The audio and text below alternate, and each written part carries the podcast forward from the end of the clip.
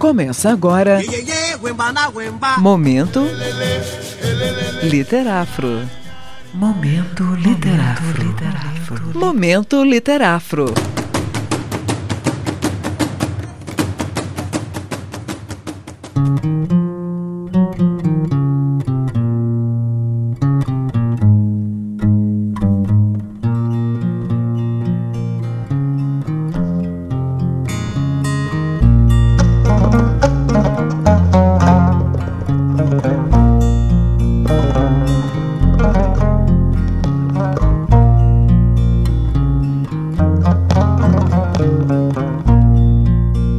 O ano é 1991. Um grupo de amigas escritoras se reúne na casa de Miriam Alves para celebrar o lançamento da 14ª edição da série Cadernos Negros. Embaladas pela alegria do encontro, as amigas traçavam ali um pacto. Produziriam as Cartas Negras, um projeto a ser cultivado à distância, no desejo de criar e perpetuar laços literários entre aquelas vozes mulheres. Nos meses que se seguiram, Lia Vieira, Miriam Alves, Esmeralda Ribeiro, Sônia Fátima Conceição, Geni Guimarães e Conceição Evaristo trocariam cartas que construíam um dossiê particular de questões envolvendo o universo negro e feminino. As cartas de cada escritora eram replicadas para todas as outras, formando uma sólida rede de interação entre elas. Tudo isso bem antes da popularização dos e-mails e das redes sociais. É,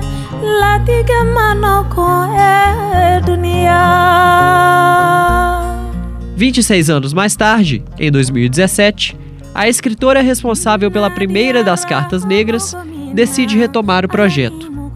Conceição Evaristo, autora premiadíssima de livros como Poncia Vicêncio, Becos da Memória e Olhos d'Água, reinaugura o movimento perguntando: O que fizemos de nossos desejos de encontros?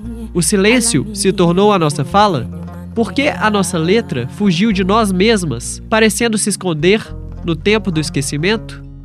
Rompendo o silêncio, a autora envia uma nova carta, não só para cinco amigas do passado, mas também para nove outras mulheres, vozes de novas gerações.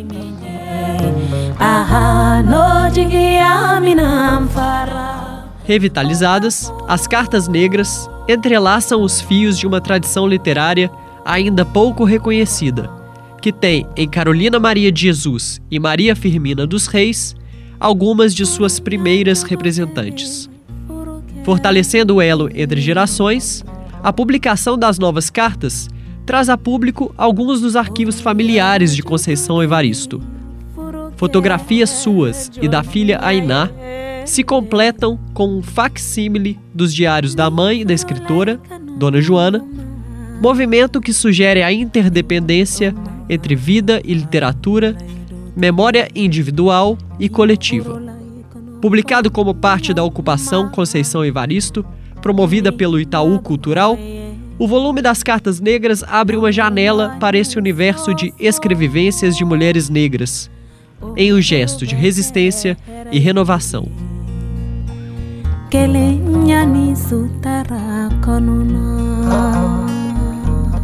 Representa ainda um chamado e um estímulo para que essas e outras vozes deem continuidade à atividade epistolar da confraria.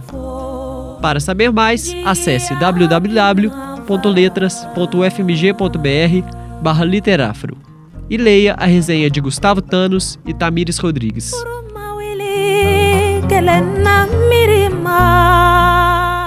A edição de hoje do Momento Literáfro contou com trabalhos técnicos de Cláudio Zazar e Priscila Porto.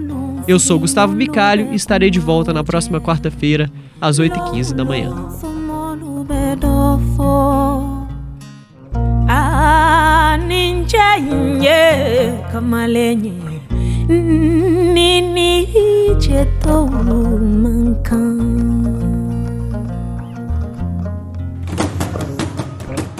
Você ouviu?